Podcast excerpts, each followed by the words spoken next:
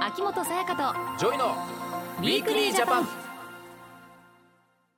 秋元さやかですジョイです私たちの暮らしに役立つ情報や気になるトピックをご紹介する秋元さやかとジョイのウィークリージャパンジョイ君、はい来週9月9日はうん何の日か知ってますいやかもちろん知ってるし、うんえ今日はこの9月9日のことをやるんですかそうですえよ、ー、ありがとうございます 嬉しい、 9とう9、ん、うちのね、うん母親の誕生日あですよねそうなのえー、そんえ 今日は美智子の特集じゃないんです違いますあ美智子さんのあ特集 か違でうはなありません実はねはいユージもね9月9日生まれなん でユージの会か、えあーゆうじくんの回でもないんですよ違うんですかジョイ君何の会ですかどういうことですかあの9と9数字の語呂合わせでうん救急の日なんだちそうょでっすよと言っ てよ恥ずかしいそうか救急の日ね、うん救急の日ですあじゃあ全然誕生日関係ないや関係ないですうよ、んまあ、病気や怪我をした時にどうすればいいのかうんその時の対処法をもっと知ってもらおうっていう日なんだそうですそようか大事だよねこういうことはね、うんそうですんそこで今日のテーマは少しの知識が役に立つ救急車を呼ぶ前にできることさあ今日は救急車を呼ぶ前に私たちができることについてお話をしていきます、はい、まあ今年の夏ねう、ん、もう猛暑でしたから、まあ本当に暑かったからね、うんうん救急車の出動件数もねきっと多かったよそうだね。ね、うん熱中症とかで運ばれる人たくさんいたと思うし、うんなんか確かに例年よりも救急車の音聞いたなっていう感じは少しするかもねするかな、うんそうかもね。えジョイ君は、はい救急車で病院に運ばれたこととかってあります？あもちろんああるんだ。ありますねえ何で？あのね実はうんまあ二十歳の時に、はい。東京で一人暮らしをこうしててね、うんずっと腹痛を我慢してたんですようんもう何日何日我慢したんだろう4日5日ぐらい我慢してて、うんもう限界になって動けなくなっちゃったの家の中でうんそれで救急車をもう呼んでうん病院に運ばれてそしたらもうあの盲腸はいはい。でなんか腹膜炎っていうのかななっちゃってて、もうあと少し遅かったら中でそのなんか爆発して死んでたよみたいなことを言われて、えー。もうすついてすぐ手術おーじゃあギリギリまでギリギリままで我慢してた我慢してよくないよもっと早く呼んどけばよかったって思うぐらいその時は正直我慢しちゃって、そうだよもっと早くね。呼んでくださいって言われた、うん。うでん私は救急車の利用経験、うん呼んだこととかもないんだけど、うんでもねどんな時にね、まあ、ジョイ君もそうだと思うんだけど、うん呼べばいいのか判断やっぱり難しいやいよね。難しいしいや、うん俺もお腹痛いだけだったからこれって我慢すればいいんじゃないかなとか思っちゃって、うん、でそれで例えばじゃあ命を落としてしまうってことになったら大変でしょ、うんだからその辺どういうふうに判断して呼んだらいいのかっていうのは知っとかないといけないことだよね。そうだよね、うんまあ、ジョイ君のようにもう最後の最後まで我慢する方だったりうんとりあえず呼んじゃおうかって言って呼んでしまう方も、まあライトにねね呼んじゃう人もいるけどそれってど,、まあ、どの程度からさうん、呼んでいいのかってそうなんで難すしくないだって台数だって無限にあるわけじゃないし、うん本当に一刻を争う人もいるかもしれないし、その中でね簡単に呼ぶっていうのはなんか良くない気がしちゃうんだよねそう。ですねこの後スペシャリストをお招きして救急車を適切に利用するためにうん私たちができることなど詳しくお話を伺っていきたいと思います、秋元彩香とジョイのウィークリージャパンさてここからは消防庁救急企画室理事官森谷健一さんに加わっていただきお話をしていきますよろしよくろおしくお願願いいししまますすよろしくお願いします。今日は救急車を呼ぶ前に私たちができることについてお話を伺っていくんですが森谷さんその前に最近の救急車の利用状況についてあの教えていただけますかはい。救急車による出動件数は年々増えてます。はい平成29年は約634万件でうん過去最多を更新しました。10年前と比べると100万件以上も増えてるんです。そうなんですかえっていうか634万件うんこんなにねね出動してるんですしてるねってことだよ。なんでこう救急車を利用する人が増え続けているんでしょうかはい。要因はいろいろとありますが救急車を呼ぶべきかそうでないかの判断がつかずとりあえず救急車を呼んでしまうという方が多くいらっしゃいます、うんうんまた高齢者の方の搬送が増えていることも要因の一つです。あそうあですよそうね。いう原因があるわけですね。でもさっき俺とさやかも話してたけどさ、はいこれやっぱ呼ぶべきかどうなのかっていうのうん。うんが分かんないんだよね。わからない。難しいね。そう、んどの段階になったら呼んだらいいのかっていうのはね本当にこれうん難しいことなんでね、うんみんながそれ学んでいければねそうですこういねう。の減らしていけるかもしれないけども、救急車自体は全国にどれぐらいの数あるんですか、はい、えー全国に約6300台の救急車があります。はい、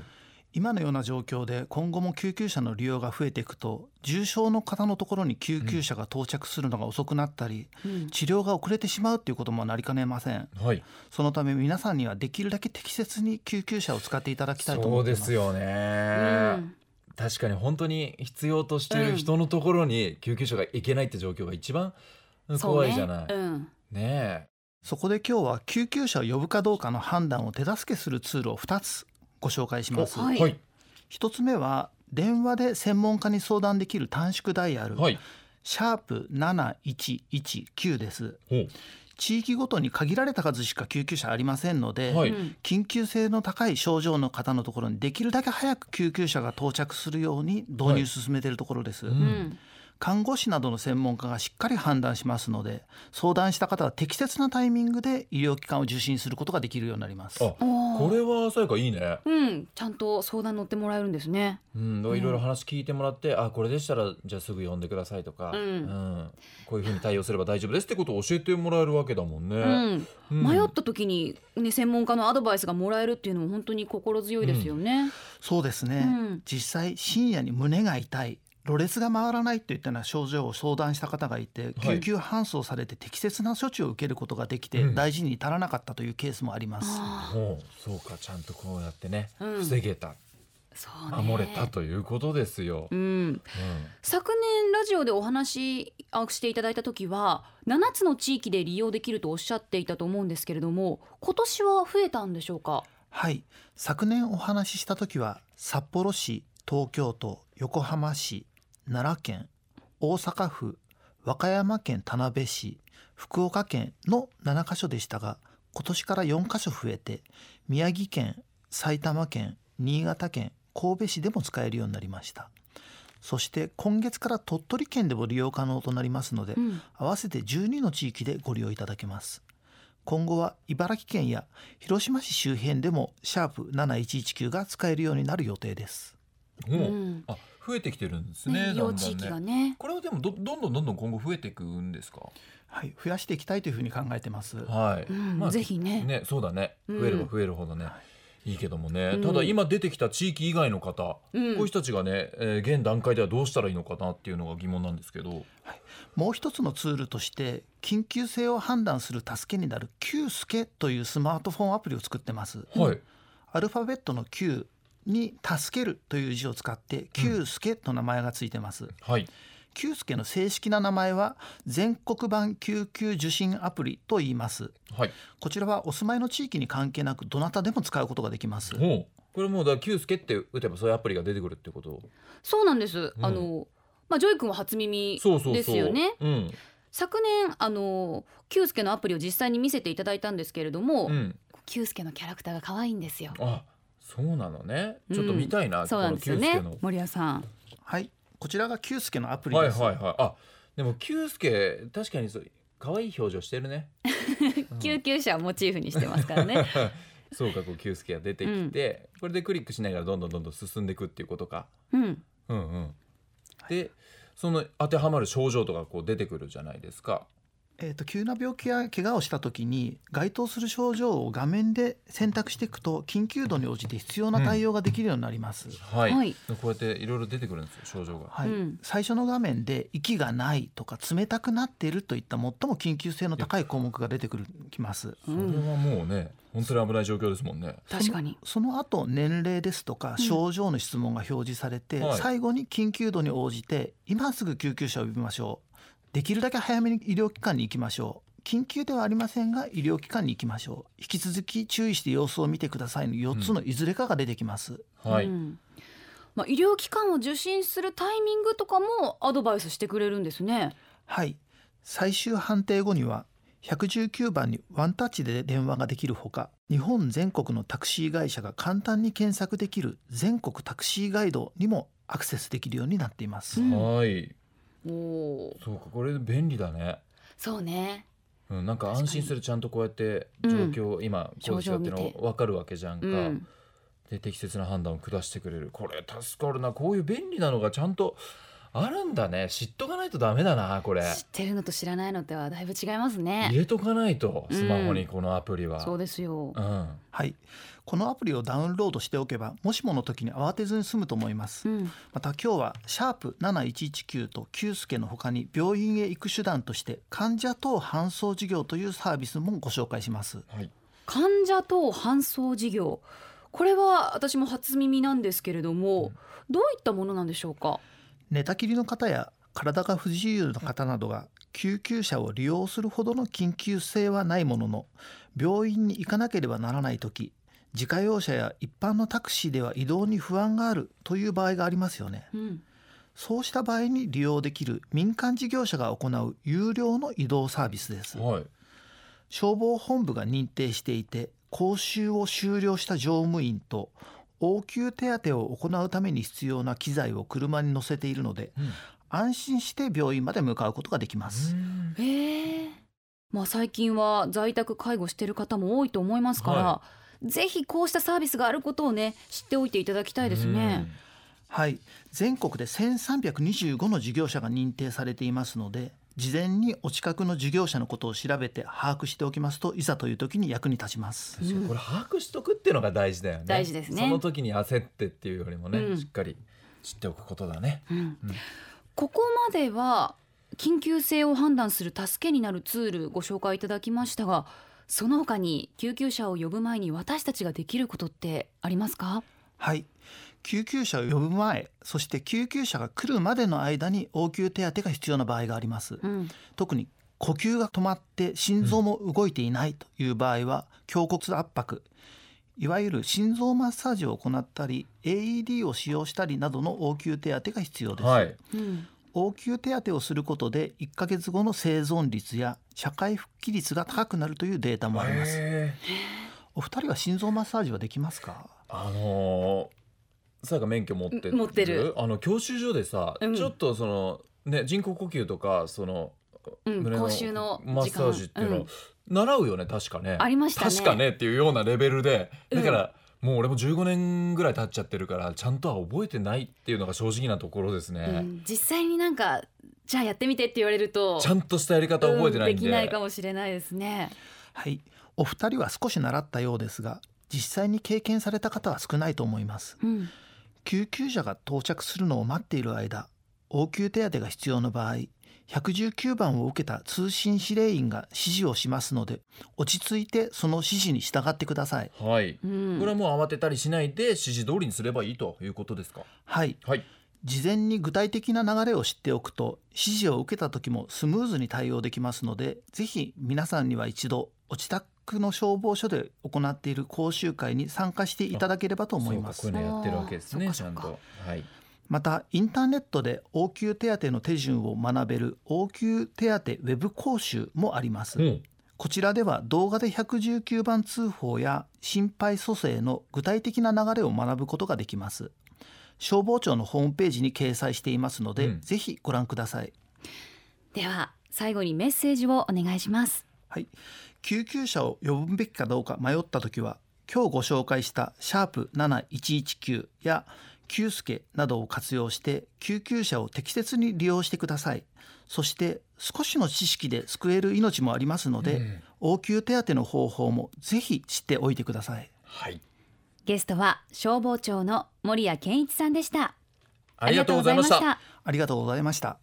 ございました。ウィークリージャパン。駅のホームで目の不自由な方を見かけたけれど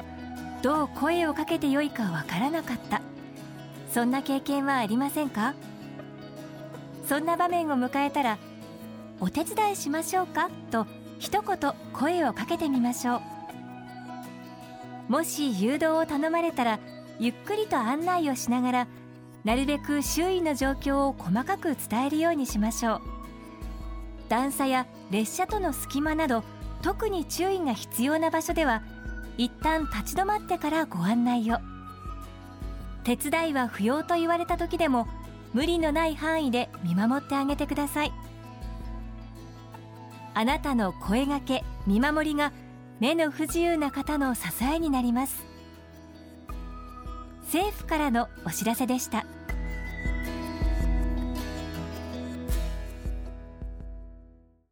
ウィークリージャパン東京 FM をキーステーションに全国38局ネットでお送りしてきました秋元才加とジョイのウィークリージャパン今週は救急車を呼ぶ前に私たちができることについてお話をしてきましたはいうんいざという時にいねや適切な判断がそうなんだよできるかっていうでも本当に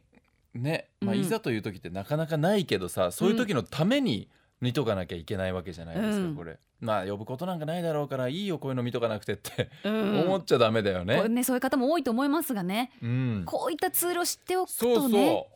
本当に必要な緊急性の高いね、う、うん救急車必要な人うんのためにもなりますからね。そうですようん、でこれ俺キュウスケの存在知らなかったからさ、うんこういうアプリがあるってうん、改めて今ちょっと開いてみてるんだけどはい。以下の状況で当てはまるものがありますか、まあ、これ最初ねこう冷たくなっているとか水没している沈んでいるとか出てくるんだけど、まあ、これは本当に呼ばなきゃいけない時のことだと思うんだけそど、これはまあ当てはまらないというのを押すとうん、普通に喋れていますか声は出せていますかとか出てくるのね、うん、普通に喋れていますはいではあはあしますか息は苦しいですかうん。こんなのが出てきます。息が苦しい。はい。で押すとおま選た択肢が増えた。そう当てはまる症状は選んでくださいって言って9個ぐらい出てくるんだよね。うん、何か変なものを吸い込みましたかとか横になると息苦しいですかうん、顔がむくんだり赤くなったりジンマシンが出ていますかとかねあるんだけどじゃあジンマシンが出てますとか押してみようかな。うん。そうするとあ今すぐ救急車を呼びましょうってこう出てくる。ええー、ジンマシンで。なんかわからないね多分そのむくみがあったりとかいろんなのが当てはまって緊急度が高いと思われるっていう判断になるんだね。なんか今ジンマシンのところで、うんまあ、ジンマシン出てるぐらいだったら大丈夫かって私思っちゃった。いやわかるだから素こ人う目い線うでのできっと我慢しちゃう人とかもいるわけだけどうん、実は呼ばなきゃいけないタイミングだったりするわけだよねだからほらもうこういうのも我々わかんないわけですうよ。んっていうことは普段からこういうアプリを持っておいて、まあ、うん予習しておくでもいいしね、うん、えー入れておくだけっていうのもすごく大事だしさ、ね何かあった時すぐ開けるようにう。ん。うんでもやっぱりなんか使いやす、わかりやすくていや使いやすそうですね。難しい操作いらないからすごくシンプルで分かりやすいね、うん、うんぜひ皆さんね、これ活用してみていただきたいなと思います。はいその他先ほどお話にあった応急手当ウ